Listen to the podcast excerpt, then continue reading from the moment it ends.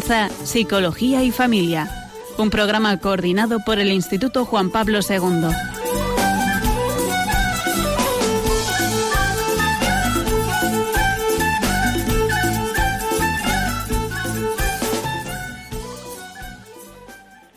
Hola, buenas tardes, queridos oyentes. Hoy les habla María Celorrio desde Funes, Navarra, y el programa que vamos a dedicar esta tarde es acerca del trastorno por déficit de atención con o sin hiperactividad. Bueno, hay varias combinaciones.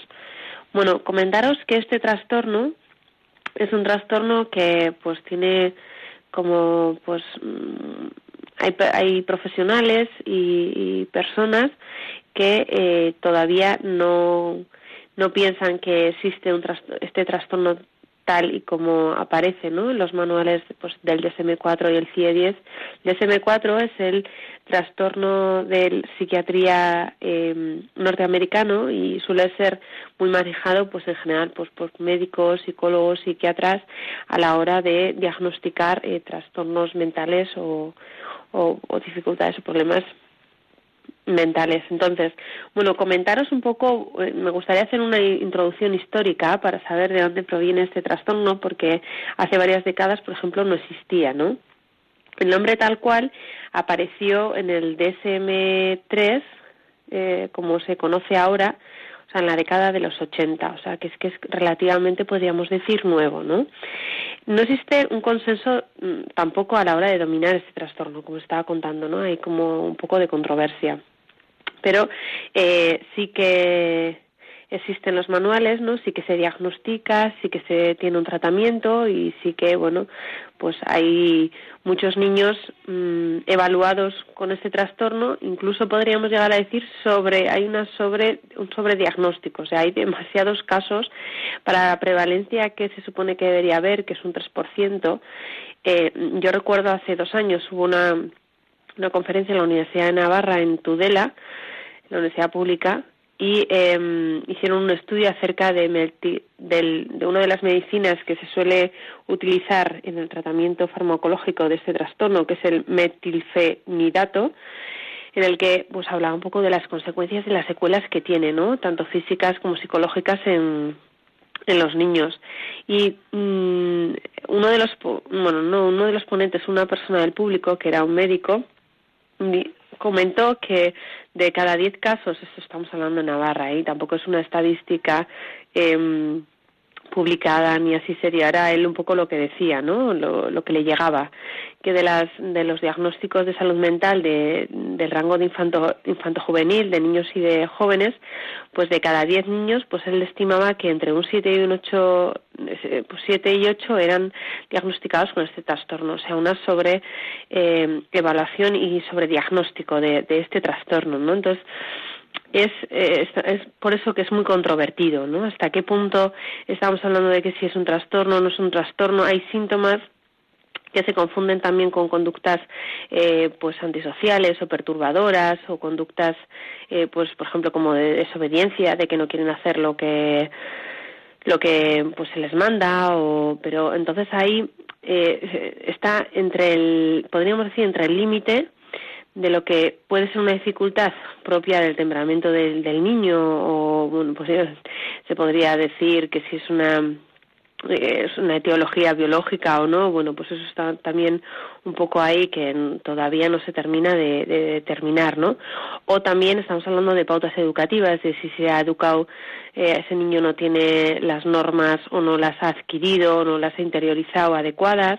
Luego también a la hora de hablar, por ejemplo, de los síntomas que ya lo vamos a ir un poco desgranando, ¿no? De los síntomas eh, físicos, sobre todo el de hiperactividad, ¿no? Exceso de movimiento, de mm, dificultad para permanecer quieto, de atención, pues también eh, pueden ser niños que necesitan mayor movilidad, ¿no? Es verdad que antes, por ejemplo, los niños ha cambiado todo mucho, desde la educación, desde la forma de jugar, desde la forma de divertirse, la forma de pasar el, de pasar el tiempo libre.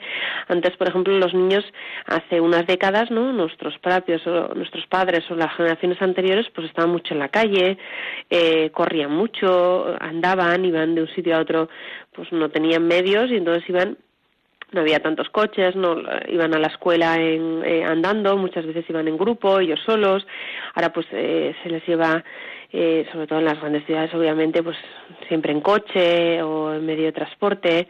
Utiliza un poco el ejercicio físico para para la, manera de desplazarse. Sí que hacen ejercicio físico, pero como todo muy organizado, ¿no? Pues en, en equipos o practicando deporte pues en, actividades extraescolares, pero no de una forma natural como puede ser, pues eso, pues para ir a, al colegio, para ir a visitar a alguien o pues ahora eso también se pierde y luego la forma de, de jugar, pues yo veo que eh, que las últimas tecnologías, ¿no? Pues internet, los móviles, las las TICs, pues ahora imperan mucho en en el juego de los niños y entonces muchos de los videojuegos y los juegos que, que ellos utilizan a través de pues, las últimas tecnologías de los móviles de las tablets de la smartphone de, de todo lo que toda la amplia eh, tecnología que existe y que hay no y que impera y que cada vez va a haber más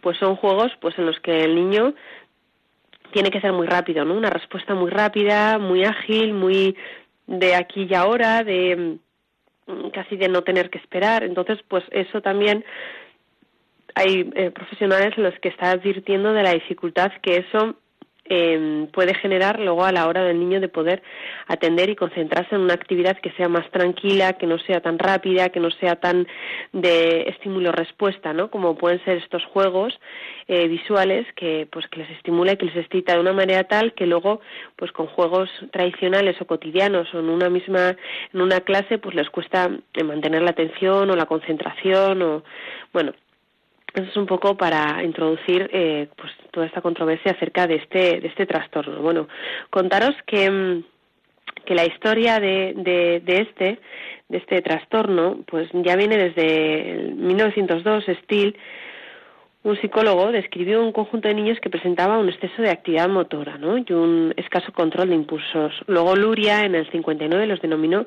cerebroasténicos se consideraban que eran niños que estaban afectados por una lesión cerebral mínima, pero esto tampoco se llegó a, como a verificar. Entonces quedó en desuso. Luego ya se empezaron a utilizar nombres para estos niños, pues que, que si un trastorno con hiperactividad o el síndrome hipercenético, y eres el DSM-4, que es el manual que os he comentado antes, en el que se planteó una alteración central en el déficit de atención que podía aparecer o con hiperactividad o sin hiperactividad, luego está también la impulsividad o sin impulsividad, y en el DSM-3R se volvió a unificar eh, estos, estos criterios y, dio lugar a, una sola entidad, ¿no? a un trastorno en el que se podía combinar, o podía estar con hiperactividad o sin hiperactividad y el DSM-4 desapareció una única cantidad, el trastorno por déficit de atención con hiperactividad, y ahora en el DSM-5, que es el último manual que ha aparecido, pues aparece eso, mm, como combinación con hiperactividad o sin hiperactividad, ¿no? O sea, que hay como tres tipos de... y luego con impulsividad o con, sin impulsividad, o sea, tres tipos de trastornos eh, que los vamos a ir eh, comentando. la descripción de, de, de este trastorno vamos a ir desgranando un poco los síntomas principales para que pues las personas que igual puedan estar interesadas pues tengan un poco claro de qué estamos hablando. Bueno, lo que ha cambiado en el último DSM-4, en el último manual, es que estos síntomas pueden aparecer en el niño antes de los 12 años. Antes, en el último manual, en el DSM-3, decía que antes de los 7 años. Ahora se ha ampliado el rango, o sea, hasta los 12 años pueden aparecer estos síntomas. Eh, el más grande, ¿no? O podríamos decir, uno de los, los tres bloques que hay, que es uno es inatención, el otro es impulsividad y otro es la hiperactividad. Inatención, ¿qué estamos hablando cuando dicen inatención? Inatención quiere decir, pues que con frecuencia eh, suele tener dificultad a la hora de prestar una atención a, a detalles, ¿no? En tareas escolares, en un trabajo, por ejemplo, que, que, se les olvida de poner algunas cositas o que, pues, que no son como precisos, ¿vale? ¿Ves? Como podemos ver, estos síntomas tampoco, si los cogemos de manera aislada, no dicen nada. O sea, cualquier niño puede tener eh, inatención o este síntoma eh, de manera frecuente, ¿no? Otro síntoma de inatención es que parece no escuchar cuando se les habla. Esto también, pues este síntoma, si lo diríamos en una escuela de padres, pues casi todos los padres, yo cuando las he dado, casi todos los padres se quejan de eso, ¿no? Pues es que cuando les hablo no me escuchan o les tengo que decir 300 veces las, las cosas y no por eso todos los niños son hiperactivos, obviamente, ¿no? Otra, otro síntoma de inatención es que no sigue las instrucciones y no termina las tareas, ¿no? Es decir, las empieza y las, las deja o empieza otra eh, de seguido o pues le estás diciendo varias cosas a la vez y no, pues hace la primera y la segunda y la tercera se la ha olvidado. Entonces, bueno, con esto también hay que ser un poco eh, prudente, ¿no? Y ayudar al niño porque es verdad que hay niños pues que se les olvida varias tareas y a veces que los padres pues si vemos que los niños responden, hay veces que mandamos mm, varias tareas a la vez y si no son tres, a veces cuatro y a veces cinco, ¿no? Es decir, quítate la ropa, recógela, ponte el pijama, no sé qué, ta, ta, ta, ta, ta, ta. Y el niño pues igual se queda con una que es que hay veces que nosotros somos un poco exasperantes, ¿no? Queremos todo, mm, también los padres de hoy en día, ¿no? Ahora, ¿cómo queremos todo? Pues también estamos en una sociedad como rápida, como que nos falta el tiempo, además, venga, deprisa, corre, vamos, son como las palabras más utilizadas, vamos, venga. Y eso que nosotros vivimos en un pueblo y no, no, no es el estrés de una ciudad, y he estado viviendo en Madrid muchos años, digo, madre mía, ¿cómo sería vivir con los pequeños en, en la ciudad? O sea, sería, no sé, cómo, cómo se las arreglan las familias en las ciudades, pues tiene que ser pues todo como mucho más rápido, más deprisa, porque los horarios, porque el tráfico, porque no llegamos, porque como mucho mucha más demanda, ¿no? A la hora de, hacer las cosas y, de, y del tiempo, ¿no? Con los niños, que hay veces que, como decía Catherine Lecuya en uno de sus libros, ¿no? Que os la recomiendo, eh, no, me, no me acuerdo cómo era el, título de sus libros, pero bueno, la podéis buscar. Pues esta mujer decía que no se, no se respeta el tiempo de los niños, ¿no? Que los niños tienen un tiempo para hacer las cosas, y a veces no lo respetamos, no es como, venga, rápido, vamos, o sea, ya tenías que estar sentada, te he dicho que, y no les damos a veces ni tiempo para hacerlo, ¿no? Yo la primera, yo veo que, que mm, a la hora de darles las normas o las reglas es que casi no espero, digo la frase ya quiero que ya esté hecho, casi, y me desespero, es verdad, y eso es un fallo que tengo, que no luego les tengo que pedir perdón o, por ejemplo mi hija pues eh, es lenta en hacer las cosas necesita su tiempo necesita su tiempo es tranquila no se pone a jugar mientras las hace y entonces pues pues me, me exaspera no y, y yo veo pues que, que también yo yo tengo que cultivar mi paciencia que esto no es cosa solamente de los niños no en la hora de trabajarse o de evolucionar o de aprender o de o de hacer las cosas que les pedimos, sino también de los propios padres, ¿no? De los educadores a la hora de, pedir, cómo se lo pedimos, de qué manera, qué, con, qué, con qué rapidez queremos que nos den la respuesta. Otro síntoma es que con frecuencia evita o le disgusta hacer mm, tareas pues que requieren un esfuerzo mental sostenido, es decir, tareas que requieren estar concentrado, mucho tiempo haciendo, pues yo qué sé, un puzzle o que no termina los puzzles, no termina pues un dibujo, siempre lo deja medias, o no termina de hacer, pues ya empieza con plastilina, segundo ya no quiero, me aburro, tal, pues hay también los padres, ¿no? Cuando veamos estos síntomas, yo digo eso de forma aislada, o también si, si eh, nuestro hijo, nuestro hijo está diagnosticado con este trastorno, pues ayudarles, bueno, que empiecen y terminan, aunque sea un poco rato, empezar y terminar las cosas, ¿no?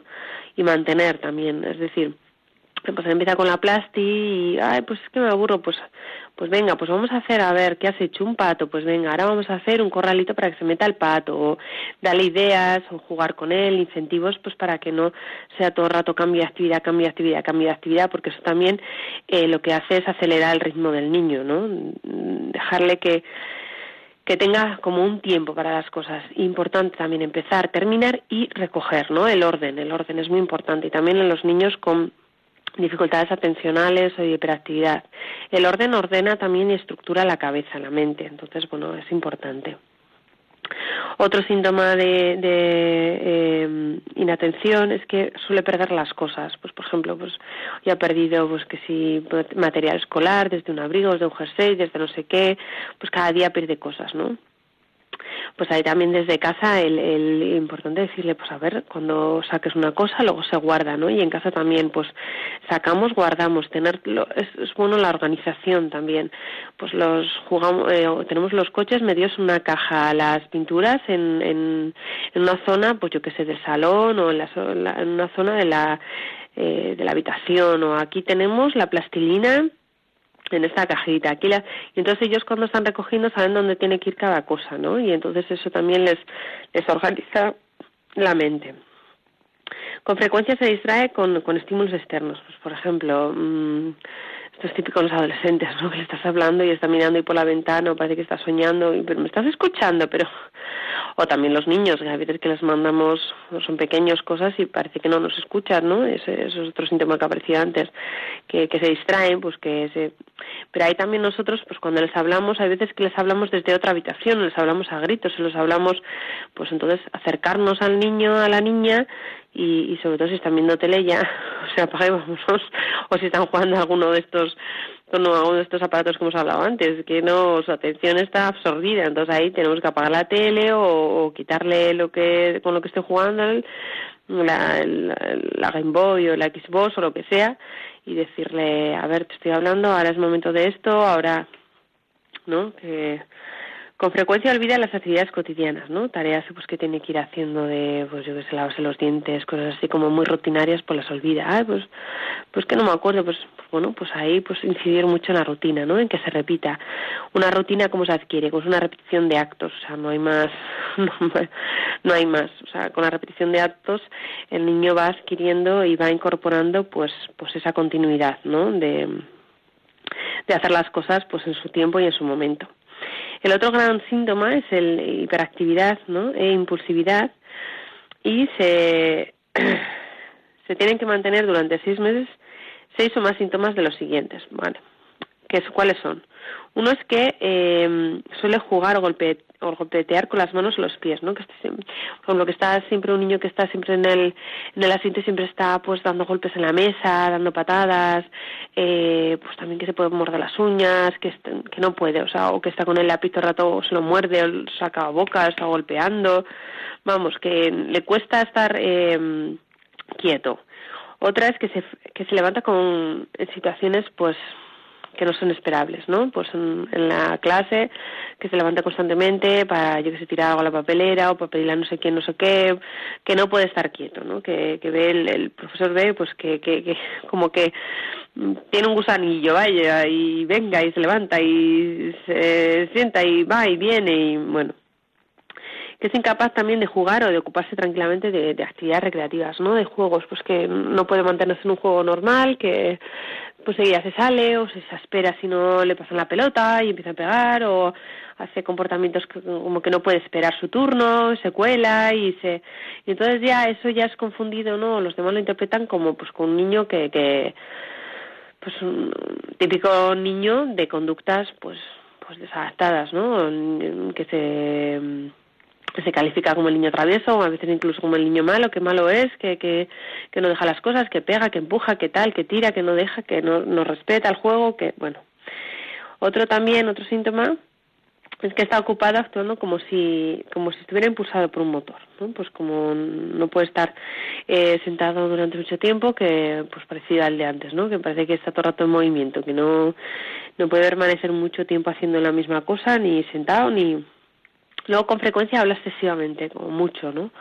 Como verborrea y brrr, sin parar.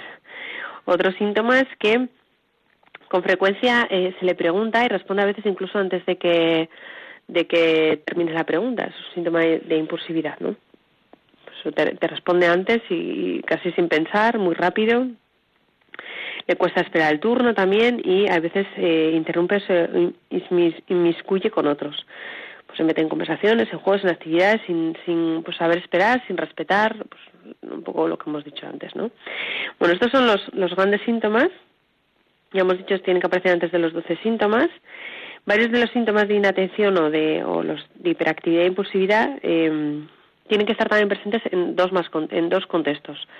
Es decir, cuando a la hora de evaluar a estos niños se les pasa antes no solamente a los padres, sino también a los profesores para ver que estos síntomas, pues por ejemplo, yo que sé, la demanda puede, por ejemplo, venir, puede venir la demanda desde el colegio, ¿no? Pues los padres pues hablan con los padres, o sea, perdón, los profesores hablan con los padres, pues este niño que estamos viendo esta serie de conductas, sería bueno pues evaluarlo, valorarlo, tal, se lo comentan a la orientadora, ya empieza un poco el proceso, los padres pues igual en casa no lo ven, o al revés, en casa lo están viendo y en, el contexto escolar el niño pues tiene una conducta más o menos adaptada, adecuada, los profesores no lo ven preocupante. Entonces, claro, es necesario que estos síntomas se den en dos en dos contextos eh, diferentes, ¿vale? Para que eh, no solamente sea una cosa de padres o de profesores, ¿no? Sino de, de, en varios eh, ámbitos.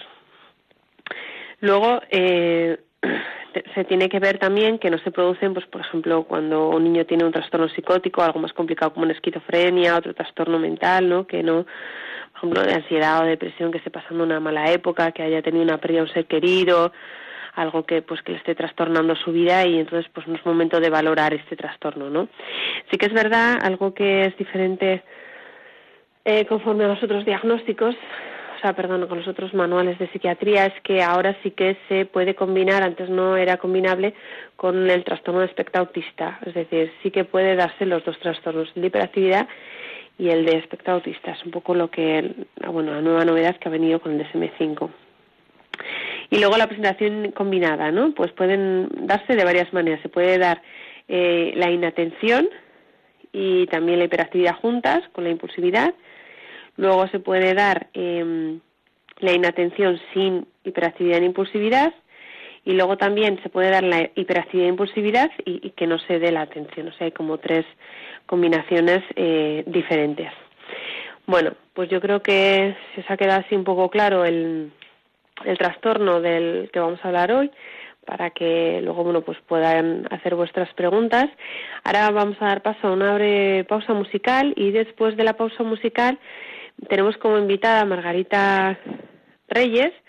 Margarita Reyes, eh, luego después os la presento y ella nos va a dar su experiencia. Ella ha tenido, bueno, es madre de nueve hijos, casada con José Antonio Cantos y eh, pues ha tenido dificultades ella nos va a contar, ¿no? Si, si han sido diagnosticados o no sus hijos, cómo ha sido todo el proceso, cómo ella ha trabajado con ellos y para un poco pues para que nos ayude, ¿no? A la hora de pues ver cómo una madre pues puede manejar una situación así que es una experiencia personal, ¿no? Que, que nos puede ayudar y nos puede dar luz a la hora de del desarrollo de este programa. Pues en unos segundos continuamos con el programa. I will like the flower in the wild. I find guidance in the glow of northern lights. I breathe close my eyes.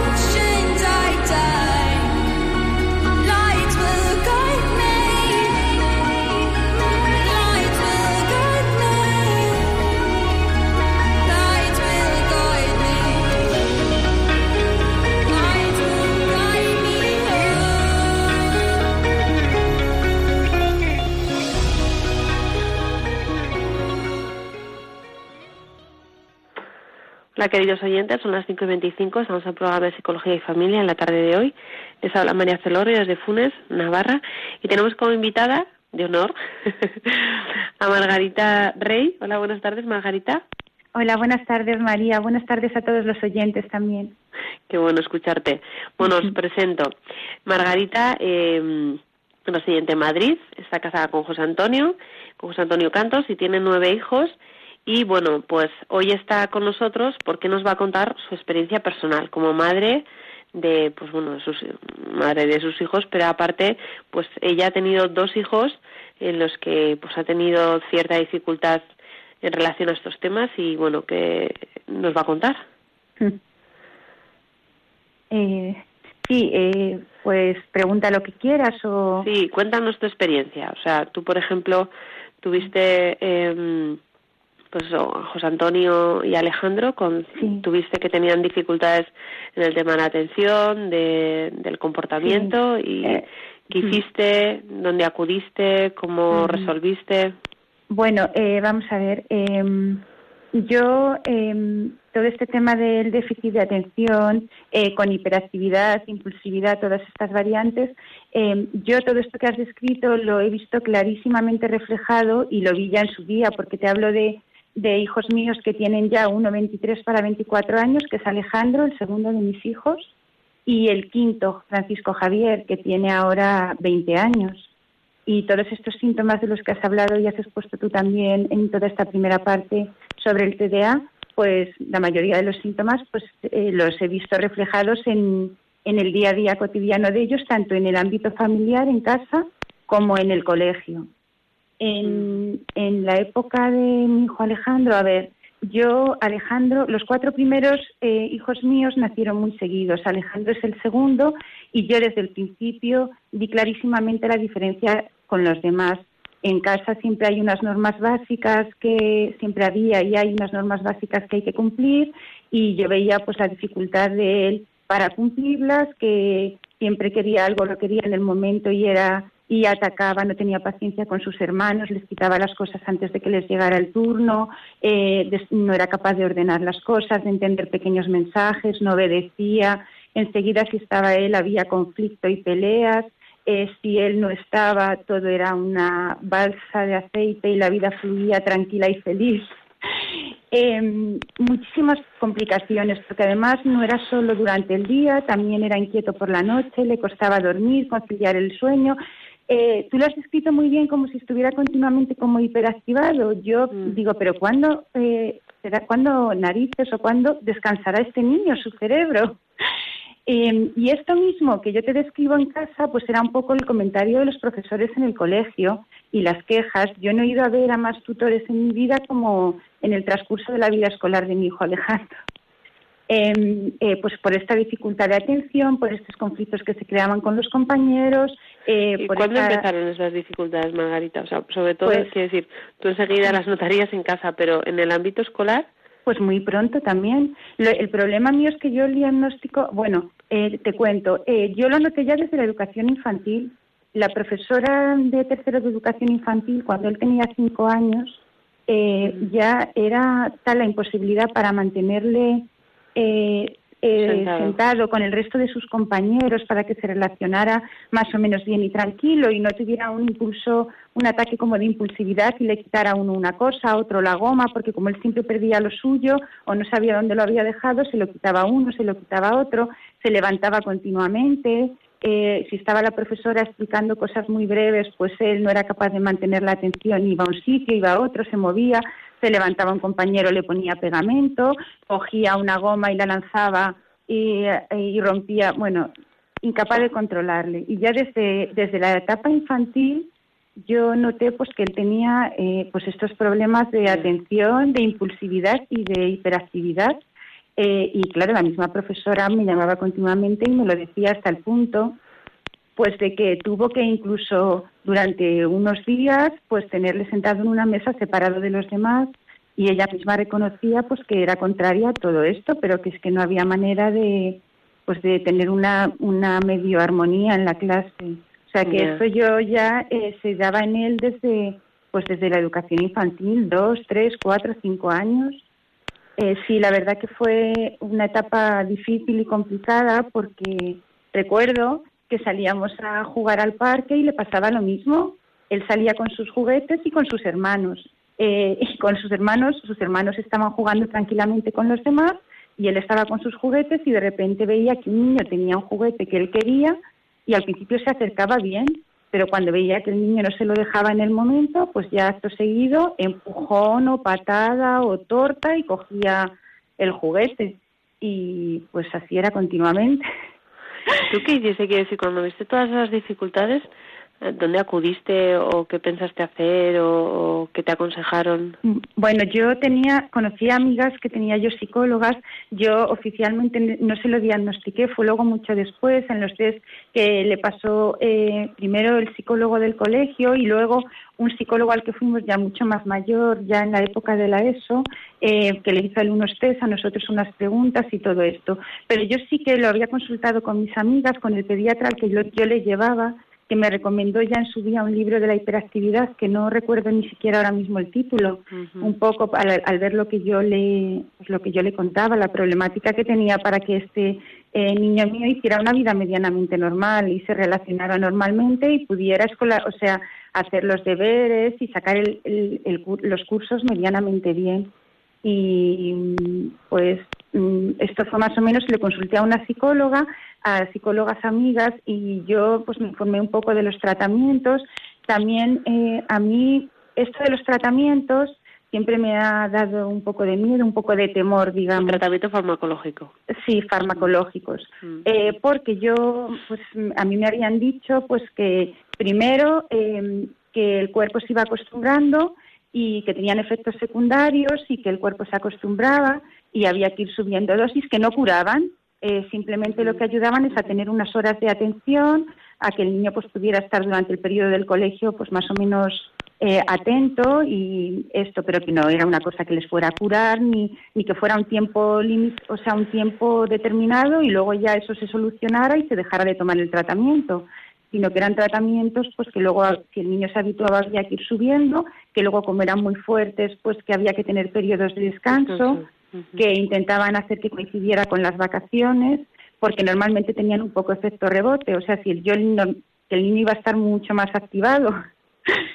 y entonces, pues a mí esto de los tratamientos siempre me ha dado temor, con lo cual yo siempre he sido reacia a los tratamientos farmacológicos. No sé por qué, pero desde el principio es algo que tuve claro. Eh, no sé, no sé, con él y con otro de mis hijos, el que te he comentado también, Francisco Javier, el quinto, que también este mm, fue mucho más pronto, se, vamos, mm, este niño nació prematuro, te cuento, Francisco Javier, pesó un kilo cien, nació de seis meses y él, eh, pues mm, poco al poco de nacer, estuvo ingresado en La Paz, pues tuvo una hemorragia cerebral grado 4 y al resolverse la hemorragia se le quedó una zona infartada y se le quedó un pequeño foco de epilepsia. Eh, de todo esto, eh, porque me dijeron en La Paz las neurólogas que le seguían, él estuvo yendo mucho tiempo, hasta los 14 años, a revisiones, a electros, a test, a resonancias, eh, pues al principio me dijeron que no sabían las secuelas de este infarto cerebral, que al final no fue ninguna. Y el foco de epilepsia había que controlarlo porque no se sabía si le iba a dar la cara y iba a tener algún ataque en algún momento. Eh, pero aparte, pues no sé si generado por todo esto que tuvo él en el cerebro, pues tuvo siempre un déficit de atención muy, muy, muy acusado e impulsividad. Y pues entonces, eh, concretamente con este niño a mí también me frenaba eh, lo farmacológico, porque yo decía, si son tratamientos que aunque relajan, en principio son excitantes, y él tiene el foco de epilepsia controlado, pues yo no me voy a arriesgar tampoco a darle nada. Con lo cual, tanto para uno como para otro, siempre he sido reacia a los tratamientos farmacológicos. Claro, ¿qué hice yo? Pues eh, simplemente hablar con...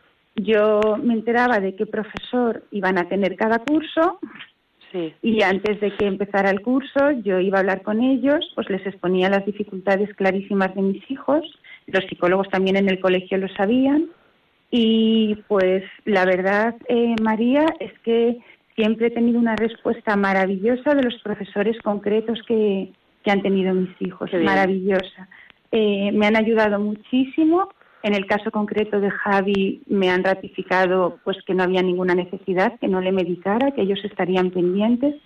Es verdad que han sido niños que han tenido, eh, pues, mm, pues que suspendían asignaturas, que han repetido los dos un curso, pero para que te hagas una idea, de mis nueve hijos, eh, cinco han repetido un curso y uno de ellos ha repetido dos. Luego mm, tampoco, mm, no sé, no es o sea, no es una... gran diferencia. Exactamente. Unos eran vagos y estos eran hiperactivos. Pero lo cierto es que hoy en día, pues, em, los dos, eh, Javier, que es el quinto, está estudiando telemática, primer curso, sacó la selectividad raspada, ha sacado los estudios raspados con muchísima dificultad, con mucha ayuda de los profesores, a veces con apoyo nuestro de algún profesor en primaria, en los cursos más difíciles y, y luego en la ESO también. Y, y el otro, Alejandro, que es el segundo, pues lo tuvo mucho más complicado porque la verdad es que todo en él era acusadísimo y, y ha hecho, aprobó la, la PAU, la selectividad, bueno, ahora lo llaman PAU, aprobó la PAU y hizo un ciclo formativo de grado superior de nutrición con tan buena suerte que encontró ahí una motivación, un tema que le encanta, que le apasiona, está trabajando en una clínica de nutrición em, en el retiro, cerca del retiro, y es que está feliz, súper responsable, pues les ha salvado eso, el deporte. Qué bien y no sé. Y luego también me contabas que también ha sido una ayuda el, ser muchos hermanos, ¿no? Sí, muchísima, una ayuda enorme, una ayuda enorme eh, para, para ellos, eh, porque todas las normas, hay normas básicas que ellos tienen que hacer sí o sí, eh, turnos que tienen que esperar, pues cosas que eso sí, sí o sí lo han tenido que hacer, mantenerse sentados en la mesa, aunque sea brevemente el tiempo de comer, eh, no sé, cosas así que se han mantenido y que son norma en mi familia para todos, eh, desde el mayor hasta el pequeño. Y sí, eso les ha ayudado muchísimo. Yo creo que yo me hubiera desquiciado más y me hubiera vuelto mucho más loca si solo hubieran estado ellos dos y no hubieran estado el resto de sus hermanos.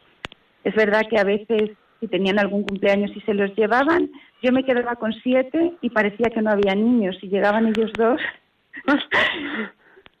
bueno, no sé si me explico. Sí, sí, sí. Que la actividad aumentaba, vamos. Vamos, pero de una manera. Sí.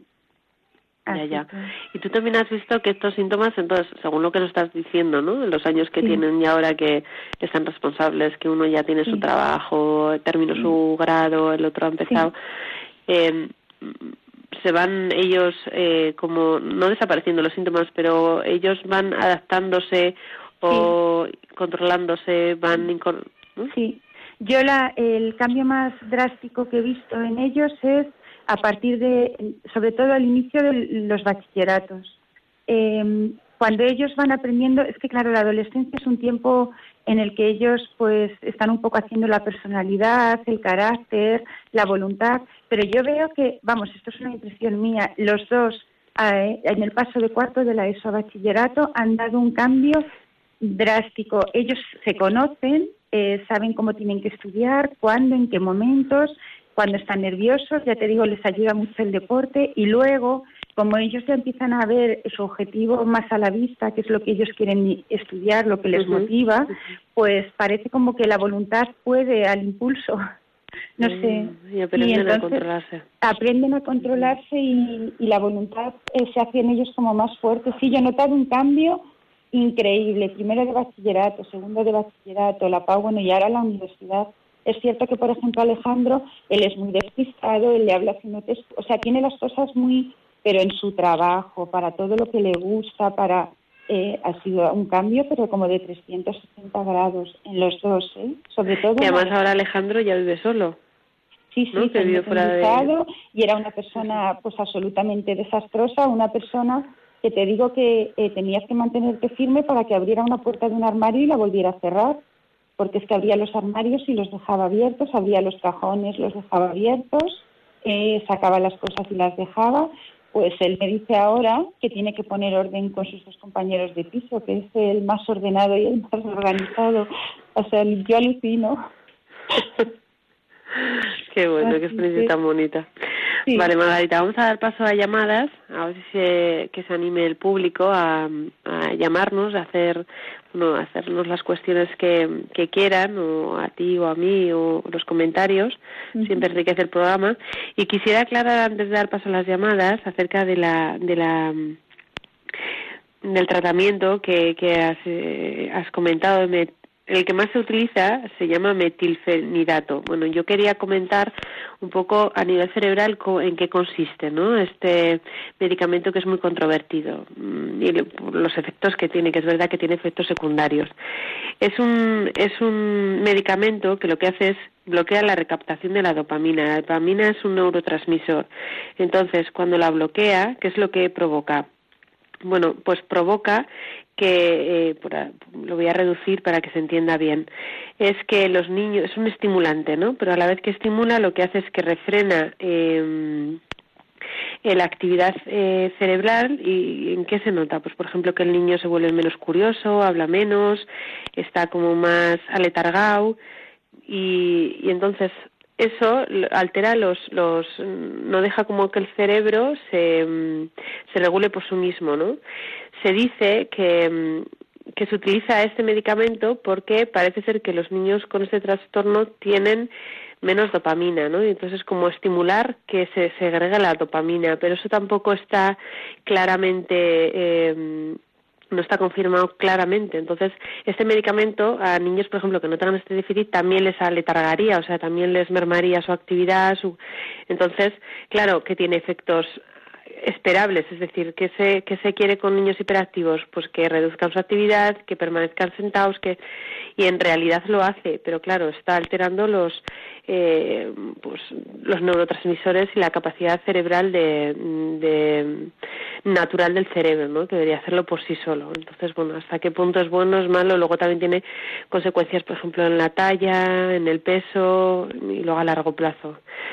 Entonces, bueno, pues una medicación muy controvertida.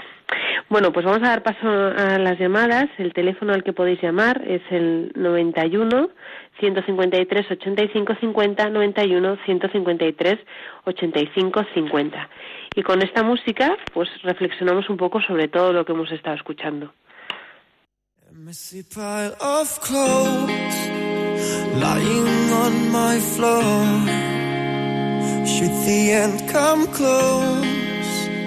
Still I'm waiting for a cold blue breeze blows. It knows the room my heart is going through, having mind into. No one's calling you but the sirens do.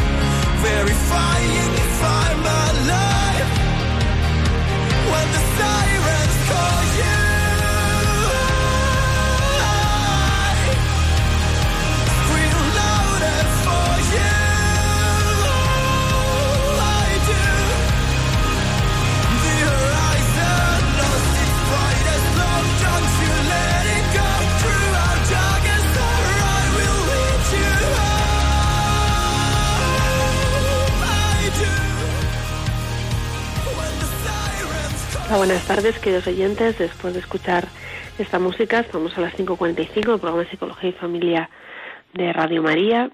Les habla María Celorre desde Funes, Navarra, y estamos acompañados por Margarita Cantos desde Madrid. Y estamos hablando sobre el trastorno de atención eh, con o sin hiperactividad e impulsividad. Entonces ella nos estaba contando su experiencia con dos de sus hijos, con Alejandro y, y Francisco Javier, te he dicho José Antonio me he confundido.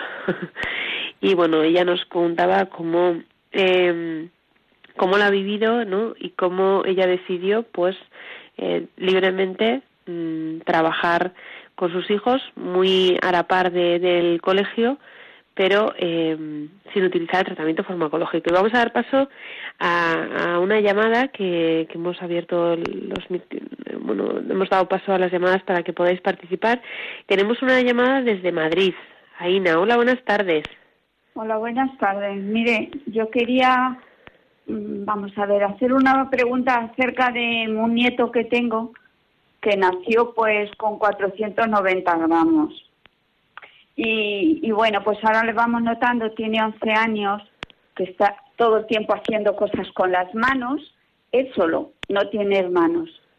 Y entonces el problema es que yo creo que este niño no sabe jugar con nadie tampoco. Hombre, vamos a ver, su madre dice que luego se relaciona muy bien con todos.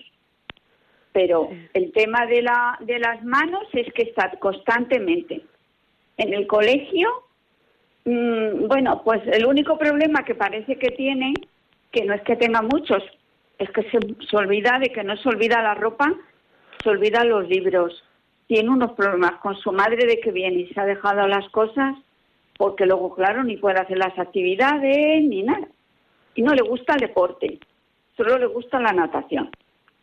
Bueno, Entonces, deporte. Mire, eh, bueno, pero solamente puede ir un día en semana porque su madre dice que es al revés, que es muy lento y que a todos les da tiempo a todos, que a él no le da tiempo a nada más que siempre está con los deberes todos los fines de semana. No lo sé. Mire, ¿Y cuál es tu verdad, pregunta, Aina? Pues mi pregunta es si usted le cree que con estos síntomas puede tener algo de lo que están diciendo. Ya. Bueno, muchas gracias por, por eh, llamar al programa y por su participación yo, o sea, es algo así como no me puedo hacer un diagnóstico así eh, con tanta rapidez y, y, con esos síntomas. A ver, es verdad que lo del movimiento de las manos, pues es uno de los síntomas de este trastorno, pero tiene que cumplir, pues eso, si son de ese es un trastorno de hiperactividad, son seis síntomas, o sea, debe tener cinco síntomas más. Que se pierda las cosas, por ejemplo, también es otro síntoma, pero eso es de atención, o sea, debería tener ese más, o sea, ese y otros cinco más, o sea no se le puede diagnosticar así tan alegremente. Entonces, lo que sí que yo te, te comento es que en el caso de que tengáis dudas o que os preocupen esa serie de conductas, lo primero que hay que hacer es comentárselas al pediatra. Entonces el pediatra pues os puede derivar si lo considera oportuna a salud mental y que le hagan pues eh, la evaluación oportuna, ¿sabes? Un psicólogo y o el neurólogo o en, también, también se puede hacer por otro por otro derroteros a través de la orienta, del orientador escolar del colegio que le pueden hacer también esa evaluación y luego se, pues con esa evaluación se deriva al pediatra del pediatra o sea puede ir por los dos por los dos lados pero así pues que es algo como muy serio no todo esto del tema de los trastornos de la salud mental es muy serio como para hacerlo así de manera rápida y y pronta, ¿no? Bueno, espero que te haya servido, Ina. Tenemos otra otra pregunta. Eh, hola, buenas tardes, Isabel desde Valencia. ¿Qué nos quieres contar? Hola, buenas tardes. Quería es por, por mi sobrino que tiene hiperactividad y está medicando. Sí. Entonces, como es a raíz del testimonio cada señora, como le ha ido también, es que no me ha llegado a quedar claro que al final ella terminó medicando a sus niños. Mira, eh, Isabel, ¿tienes la música, la radio puesta? Ah, sí. Baja, va, quítala porque está haciendo un poco de eco para que te podamos escuchar mejor. Sí, Margarita, ¿qué nos querías decir de Margarita? Sí, pues eh, que como a ella la ha ido también, es que no me ha llegado a quedar claro eh, si llegó a medicar niños. Ah, sí. Sí, ahora ella te contesta. Pues sí. Isabel, me has dicho que te llamas. Hola Isabel. Sí, Isabel, hola. Encantada. No, eh, Encantada. yo no le llegué a medicar porque no me hizo falta, porque eh, con la ayuda de, las, de los profesores escolares, con apoyo que les fui poniendo a los niños, y aunque ellos no iban sacando los cursos eh, muy bien, eh, a lo mejor iban un poco a su ritmo, pero eh, entre la ayuda escolar, el profesor de apoyo y todo esto, al final no me hizo falta, no, no llegué a medicarlos. Ah, repitieron, un, repitieron un curso cada uno, pero no, no llegué a medicarlos, no les hizo falta. ¿no? Entonces, perdón, su testimonio sería una prueba de que se puede salir de, de este problema sin, a- a- vamos, sin llegar a la medicación, ¿no? Mi caso concreto eh, así ha sido, eh, mm, ese ha sido mi caso concreto. Luego ya depende de, De cada niño. Es que mi depende hermana, de, sí, depende Sí, de cada niño y claro, es que mi hermana sí que lo está medicando, pero claro, siempre está con esas dudas y esas reticencias de no saber si seguir con la medicación, porque la última vez la acompañé yo y le subieron la dosis y ella siempre está dudando si seguir, no seguir, o qué. claro. Y esa era la pregunta. Mira, Isabel, eh, gracias por llamar. Yo te quería quería añadir el testimonio de, de Margarita que mm, a- a la- al tratamiento farmacológico siempre está ahí, pero siempre hay terapias alternativas. Es decir, eh, pues tu hija puede, o sea, hay psicólogos, hay tratamientos en los que puede buscar una alternativa a, en el caso de que esté dudando, ¿no? De si seguirle dando la medicación o no.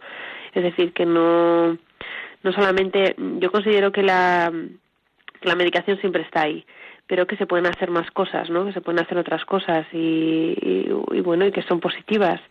O sea recibir por ejemplo una- un tratamiento eh, una terapia y acudir a un psicólogo eso se puede lo podéis pedir pues a, tra- a través del pediatra o saber si podéis ir a salud mental. Y si no pues pues buscar un psicólogo privado que que os, os den de referencia que pueda eh, ayudar a vuestro eh, bueno de tu sobrino a tu o al hijo o, o sea que existen alternativas. Y luego a nivel familiar no el testimonio de Margarita yo creo que ha sido muy enriquecedor en, en cuanto a eso pues ellos eh, pues las normas muy claras tenían que hacer las cosas. Luego pues pues bueno también ellos tenían como decía el eh, la riqueza de ser muchos hermanos y ellos pues les han, les han, ayudado a, a controlarse, ¿no? Entonces, bueno, yo creo que, que se pueden hacer muchas cosas, ¿no? En el caso de que estén ahí en duda con el tratamiento, porque es verdad que las consecuencias, que consecuencias tiene, consecuencias físicas y mentales, porque, a ver, eh, es- por aclararlo un poco mejor, es como si, si tú le das al cerebro, ¿no? Tú le estás dando un neurotransmisor que se supone que el niño no lo tiene, si tú se lo estás dando, el cerebro se acostumbra a recibirlo y entonces no a segregarlo. ¿Sabes? Entonces eh, se produce ahí un déficit. Obviamente esos niños van a tener mucho déficit dopamin, do- dopaminérgico, ¿no? Entonces en los periodos de, de descanso, como Margarita antes lo comentaba de una manera más pues más llana, ¿no? Eh, tiene efecto rebote. No es que tenga efecto de rebote, rebote, sino que el cerebro se acostumbra a recibir esa dosis del neurotransmisor de la dopamina y al no recibirla, pues no la segrega. Entonces, eh, la dopamina lo que hace es, pues, eh, em, controla el, el comportamiento. Si no está, pues entonces el niño está mucho más alterado. Entonces, claro, pues, pues es los efectos que está teniendo, ¿no? Y luego también está detrás la industria farmacológica, que lo que quiere es vender el medicamento, que siempre están, ¿no? La industria farmacológica está ahí a tope. Entonces, claro, pues, pues hay mucha historia, con mucha controversia con este, con este medicamento y con, con, con si, si es necesario, o sea, 100%, no es. También decirlo que que los padres siempre tienen la última palabra, o sea, que no esto no es obligatorio, ¿no? Cuando el neurólogo, el psiquiatra te lo aconseja, pues los padres dicen, pues quiero que se le medique o no, o sea, no tú tuviste Margarita también que decidir cuando te lo aconsejaron para Javier.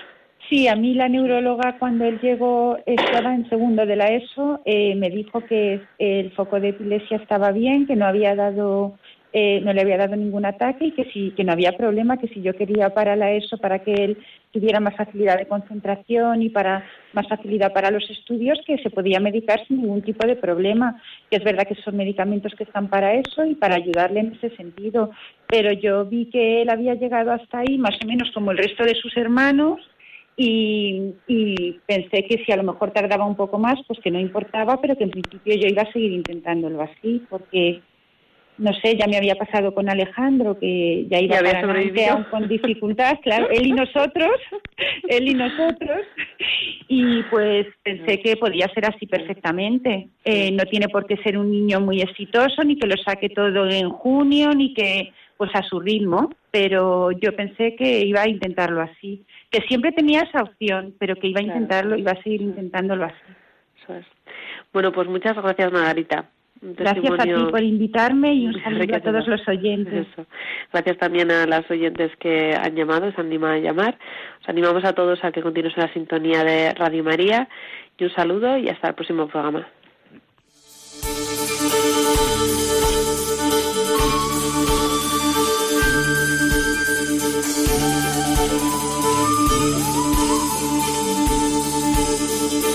Y así concluye Psicología y Familia, un programa coordinado por el Instituto Juan Pablo II.